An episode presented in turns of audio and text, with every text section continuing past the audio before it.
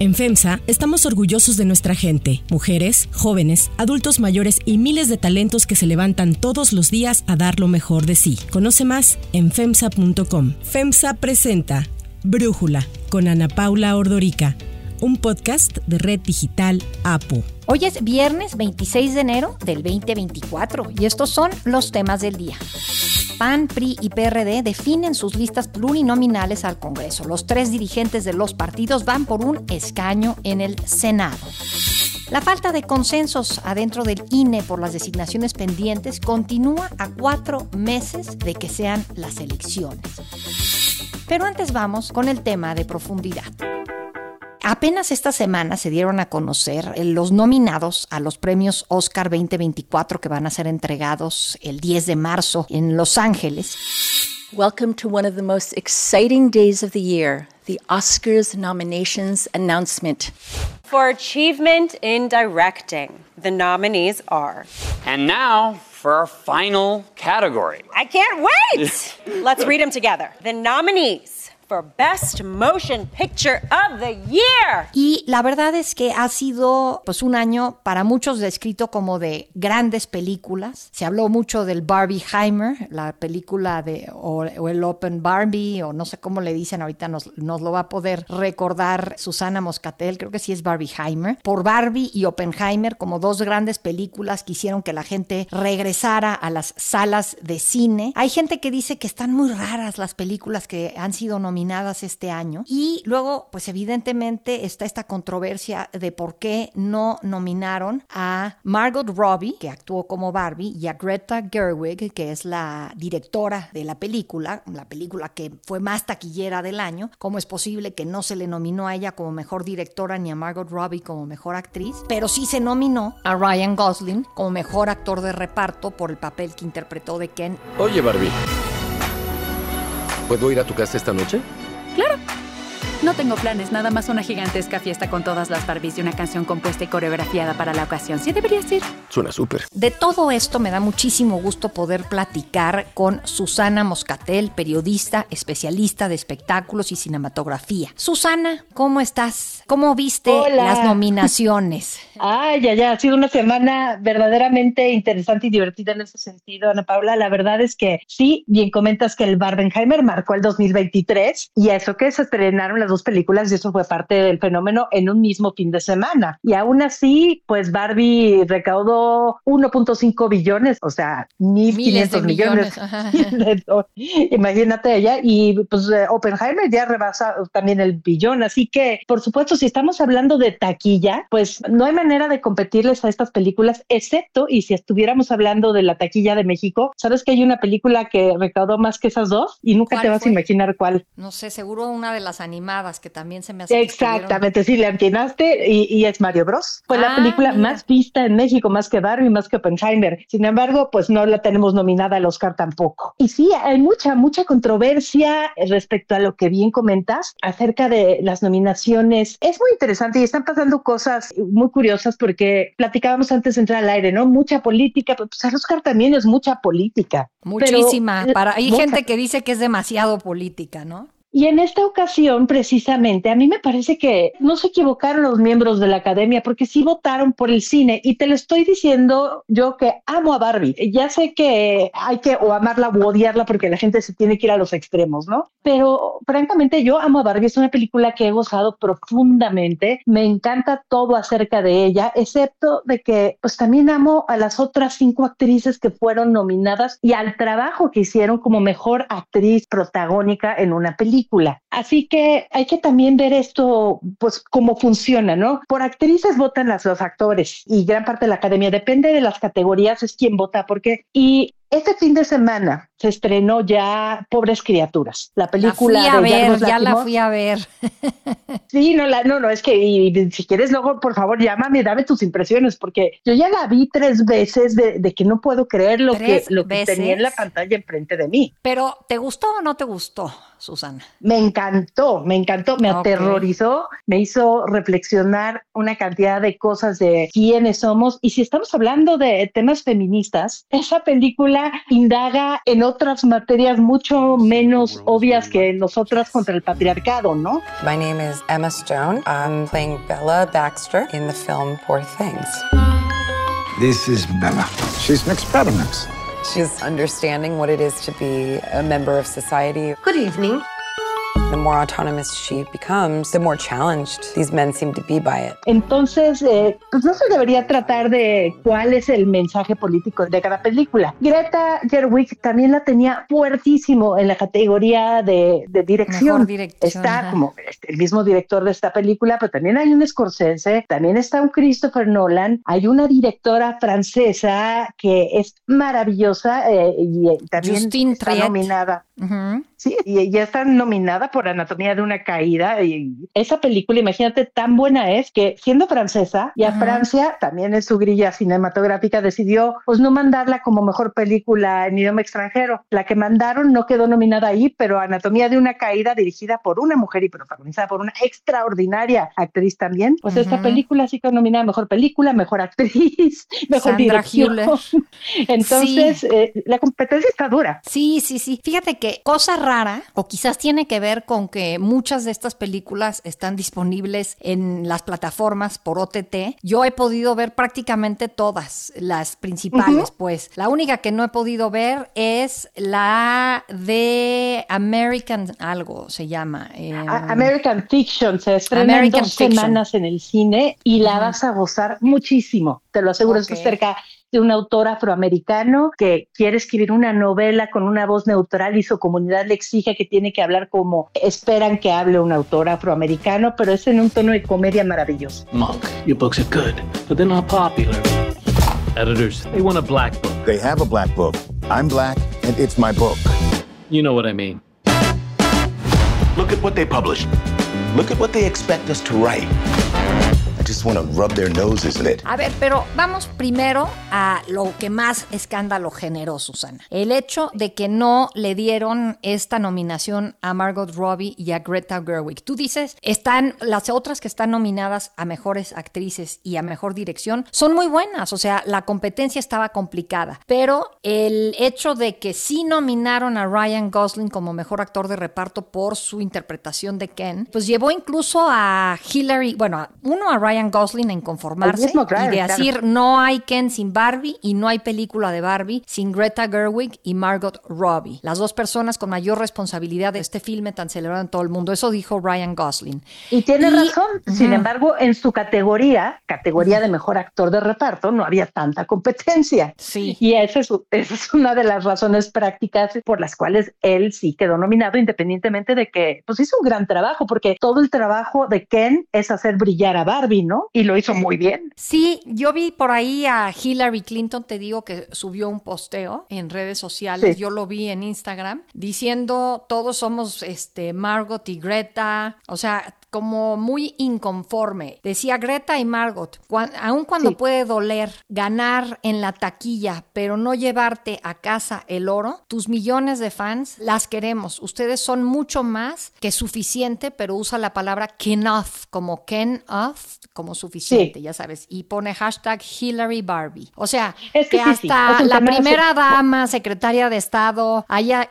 tuiteado o puesto un post sobre esto en Instagram, es bastante fuerte, ¿no, Susana? Pues es que si estamos hablando del símbolo o de lo que representa a mera vista, claro, pero ¿tú crees que Hillary Clinton haya visto las actuaciones completas de Sandra Hüller, eh, de Emma Stone, de Carrie Mulligan, de Annette Bening y de Lily Gladstone? Quizás sí, quizás no, pero es interesante decir cómo todo el mundo está pegando ese grito sin haber visto la competencia. En México sé que quienes se están quejando, a menos que hayan recurrido a la piratería, viajado mucho o, o o han sido parte de la industria donde a veces te, te adelantan los títulos, pues no pudieron ver muchas de estas actuaciones antes de la votación, ¿no? Sí. Entonces, sí es muy simbólico, por supuesto que lo es. Y claro que se siente feo que nominen a Ken y no a Barbie en una película donde se habla del patriarcado y de cómo a, a las mujeres se nos trata en la vida real, que también eso es cierto, pero no es un Oscar en el que no haya representación femenina. Y honestamente, sí nominaron grandes actuaciones. En el arte todo es muy subjetivo. Ahora, sí es posible que estén castigando el éxito. Muchas veces cuando las películas son tan taquilleras, la academia sí se nos pone muy elevada y dice entonces no. ¿Y tú cuál crees que se va a llevar la noche del 10 de marzo, ahora que todavía falta, que apenas se dieron a conocer los Oscars, que todavía podemos platicar un poco más adelante o incluso el día después de los Oscars? ¿Tú quién crees que acabe quedándose con la noche de los Oscars de todas estas películas, Susana? Pues mira, Oppenheimer definitivamente es una obra maestra en términos cinematográficos y yo creo que sí va a ser la noche de Oppenheimer. World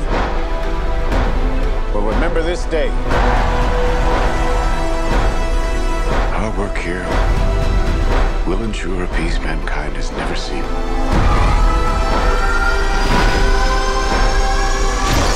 Somebody builds a bigger one.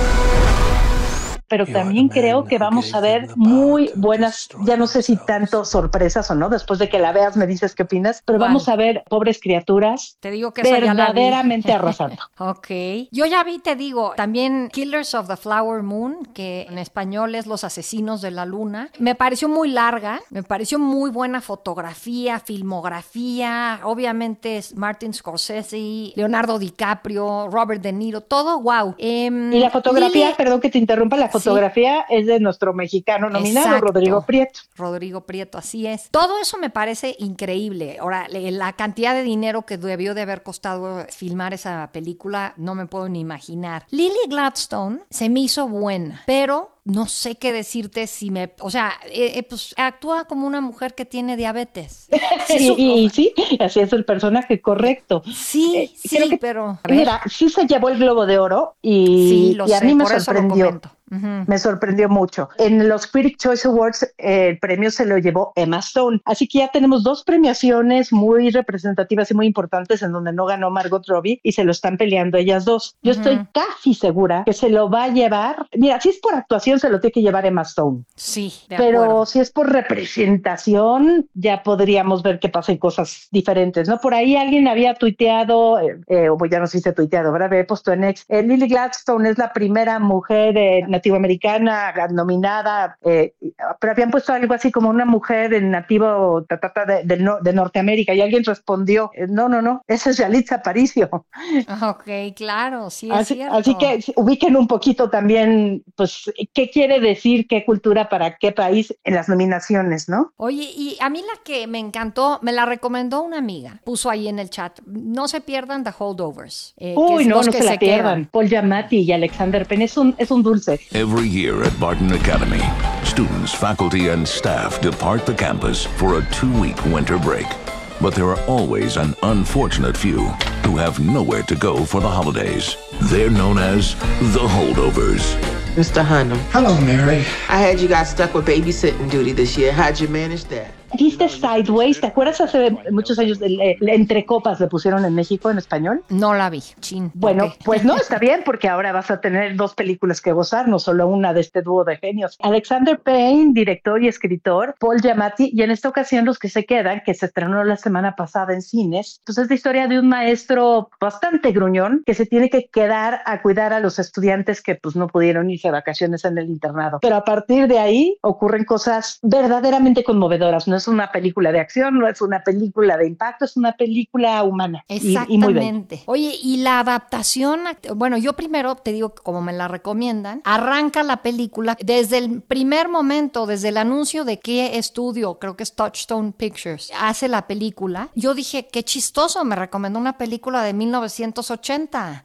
Este, porque todo el look y feel de la película desde el primer momento es de 1980, si no es que antes. Me impresiona lo bien que está hecho esto, ¿no? Es Alexander Payne haciendo exactamente el cine que él quiere hacer. Y esto es algo que tenemos en esta temporada también, que es muy bonito. Hay mucho cine de autor, pero que no necesariamente es eh, independiente al extremo de que a la gente no le interese. Yo creo que la mayoría de estas películas tienen algo para todos. Y por el lado de documentales, ¿qué nos puedes decir? Porque es un género que me gusta mucho y no he visto ninguno de los que están nominados. Sí, la verdad es que es este año estamos todavía por ver la, la, mayoría de los documentales nominados al Oscar. Nos concentramos muchísimo más en los demás, pero sí te puedo decir que el streaming ha metido tanto dinero y tanto interés en los documentales desde hace unos cuatro o cinco años para ahora, que la situación se va volviendo cada vez más afortunada. Es una de las, te diría, categorías de los géneros que más han revivido porque por primera vez se dan cuenta que el documental visto en streaming sí tiene rating. Sí. Y muchos de estos documentales se estrenan primero en la pantalla grande y por eso acaban en el Oscar. Ok,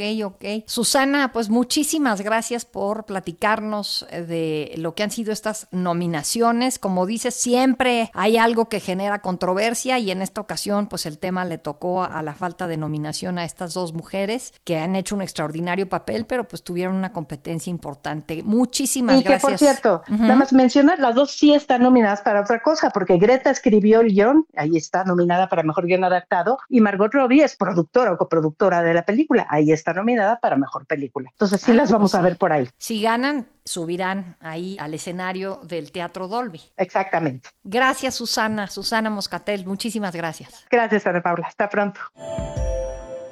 Antes de continuar, quiero pedirles que en la plataforma que nos escuchen, ya sea Spotify, Apple Podcast, la que sea su favorita, que por favor nos califiquen, de preferencia con cinco estrellas, y que también compartan el podcast y comenten lo que les gusta, lo que no, lo que sienten que le podemos mejorar. Ahí en Spotify hay la posibilidad de comentar. Todo esto es para que podamos seguir creciendo y ofreciendo el podcast para ustedes sin costo. Hay otras noticias para tomar en cuenta. 1. Plurinominales. Los partidos que integran el frente opositor PAN, PRI y PRD dieron a conocer su lista de candidatos al Senado y a la Cámara de Diputados, tanto para mayoría como los de representación proporcional, mejor conocidos como los plurinominales. Y esta lista, la de los pluris, es la que llamó la atención porque en los primeros lugares están pues viejos lobos de la política y los dirigentes de los partidos. Cada uno nombró básicamente a sus presidentes de los partidos. En el caso de Acción Nacional está Marco Cortés en el caso del PRI está Alejandro Moreno, en el caso del PRD está Jesús Zambrano. En los primeros lugares de Pluris está el senador Germán Martínez, Kenia López Rabadán, que es la jefa de la oficina de campaña de Xochitl Galvez, el líder de los diputados del PAN, Jorge Romero, y el exgobernador de Tamaulipas, Francisco García Cabeza de Vaca. Ellos para irse a la Cámara de Diputados y al Senado aparecen, además de Marco Cortés, que ya mencionaba, la actual senadora Lili Telles, el diputado Enrique Vargas, el gobernador de Yucatán Mauricio Vila y hasta el ex candidato presidencial del partido en 2018, Ricardo Anaya. La candidata presidencial Xochitl Galvez se deslindó de esta decisión de incluir a Anaya en la lista. La verdad de las cosas es que nunca ha habido una orden de presión contra Anaya. Hubo una investigación y hasta ahí se quedó. Este gobierno obviamente tiene el poder y yo hasta donde me quedé había una orden de presentación y ya nunca hubo algún otro tipo de investigación adicional. Entonces yo no soy quien pueda decir en qué situación jurídica está él. Anaya, la decisión la tomó el PAN y yo espero que se resuelva su situación jurídica plenamente. En el caso del PRI, lo que ya mencionábamos, el presidente del partido, pero también está para ir al Senado como pluris, el exgobernador de Sonora, Mario Fabio Beltrones, la diputada y secretaria general del partido, Carolina Villano, y en el caso del PRD está la secretaria general del partido, Ariadna Díaz, que quiere irse al Senado por la vía pluri, Luis Espinosa Cházaro, que es el coordinador parlamentario del partido, él quiere reelegirse por la vía pluri para quedarse en la Cámara de Diputados. Esto evidentemente ha generado muchas reacciones. El candidato presidencial de Movimiento Ciudadano, Jorge Álvarez Maínez, dijo que las listas del PAN, el PRI y el PRD revelan que solo les interesa repartirse el botín, que no se incluyó a jóvenes, ni a candidaturas ciudadanas, ni a integrantes de la sociedad civil. Solo les importa su cuero y su hueso. Por eso va Lito de Pluri. Por eso va Marco Cortés de Pluri. Lo único a lo que se van a dedicar en los próximos días, en las próximas semanas y en los próximos meses es atacar, a ensuciar. Porque ellos ya aseguraron lo que les importa. Porque ellos ven la política como un reparto del botín, como lo mostraron en Coahuila con ese pliego petitorio de Marco Cortés. Son unos impresentables. Las listas del PAN y el PRI los exhiben de cuerpo entero. Ni un joven, ni un ciudadano, nada de la sociedad civil. Ellos son la vieja política. En Morena, por su parte, los enfrentamientos por las pluris han generado bastantes fuertes fracturas, incluso algunas renuncias, cuando no han logrado quienes han querido obtener el lugar en la lista, que pues precisamente por todas estas divisiones no han sido definidas. Habrá que ver en qué acaba el caso de Morena, PT y Partido Verde. Pero ya que estamos en temas políticos, la que se quiere aplicar de una manera muy interesante es Xochitl Galvez, quien para aprovechar el periodo de intercampañas anunció que a partir del próximo lunes ofrecerá la mañanera de verdad. La aspirante presidencial se reunirá con medios desde su casa ubicada en la Ciudad de México para contestar o desmentir lo que diga el presidente López Obrador. Las conferencias arrancarán el lunes próximo y finalizarán el 29 de febrero. Serán a las 10 de la mañana, un horario en que normalmente acaban las conferencias de Palacio Nacional. 2. Nombramientos INE. Después de que el Tribunal Electoral finalmente diera luz verde para que en el INE se hicieran distintos nombramientos y a casi cuatro meses de las elecciones, esta semana la consejera presidente del Instituto Nacional Electoral, Guadalupe Tadei, finalmente comenzó con una serie de designaciones en direcciones ejecutivas y unidades técnicas. Llamó la atención el nombramiento de Claudia Suárez Ojeda como encargada de la Secretaría Ejecutiva, que llevaba nueve meses operando con encargados de despacho tras la renuncia de Edmundo Jacobo. La Secretaría Ejecutiva es el área más importante al interior del INE porque es la responsable de coordinar las acciones de las direcciones ejecutivas y funciona como la representación legal del instituto. Ahora, a pesar de la importancia que tiene este nombramiento, pues Claudia Suárez Ojeda, recién nombrada, no estuvo presente ayer en la que sería su primera sesión del Consejo General. No se explicó por qué no estuvo, por qué estuvo ausente, pero la consejera presidenta nombró a Miguel Ángel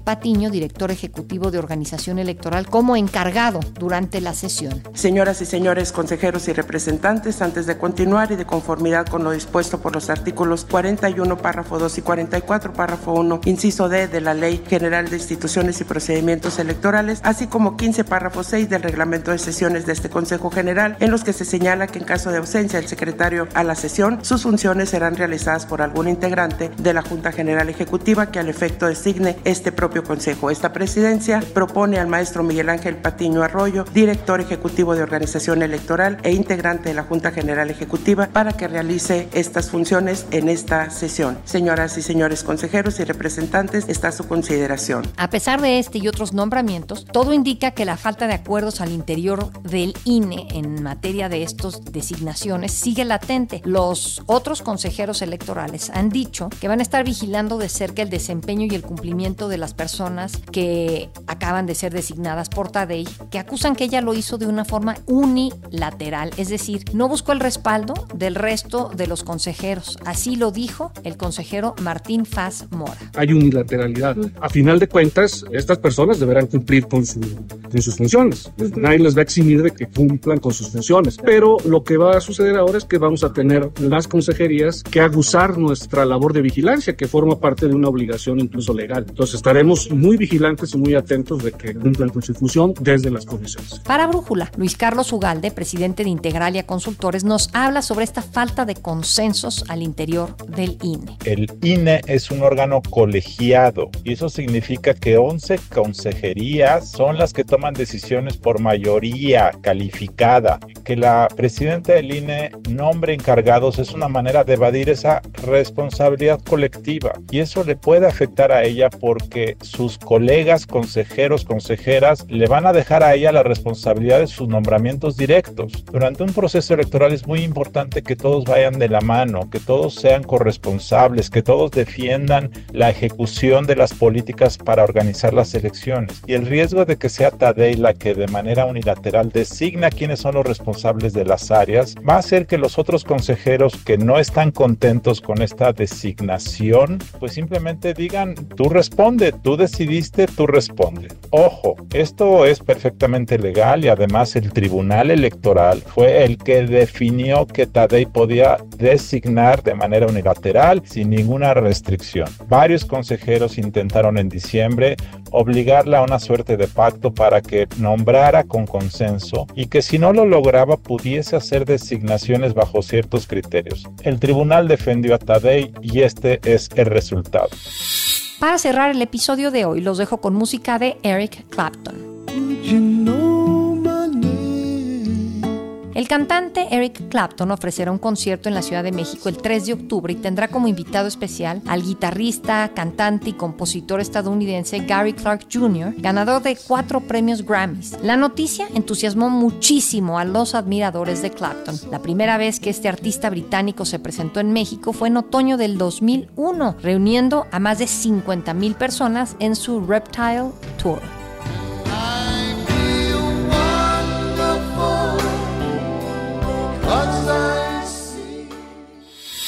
Yo soy Ana Paula Ordorica. Brújula es una producción de Red Digital APO. En la redacción, Ariadna Villalobos. En la coordinación y redacción, Christopher Chimal. Y en la edición, Cristian Soriano. Los esperamos el lunes con la información más importante del día. Que pasen un muy buen fin de semana. Oxo, Farmacias ISA, Cruz Verde, Oxo Gas, Coca-Cola FEMSA, Invera, Torrey y PTM son algunas de las muchas empresas que crean más de 245 mil empleos tan solo en México y generan valor como de FEMSA. FEMSA presentó Brújula con Ana Paula Ordorica, un podcast de Red Digital APO.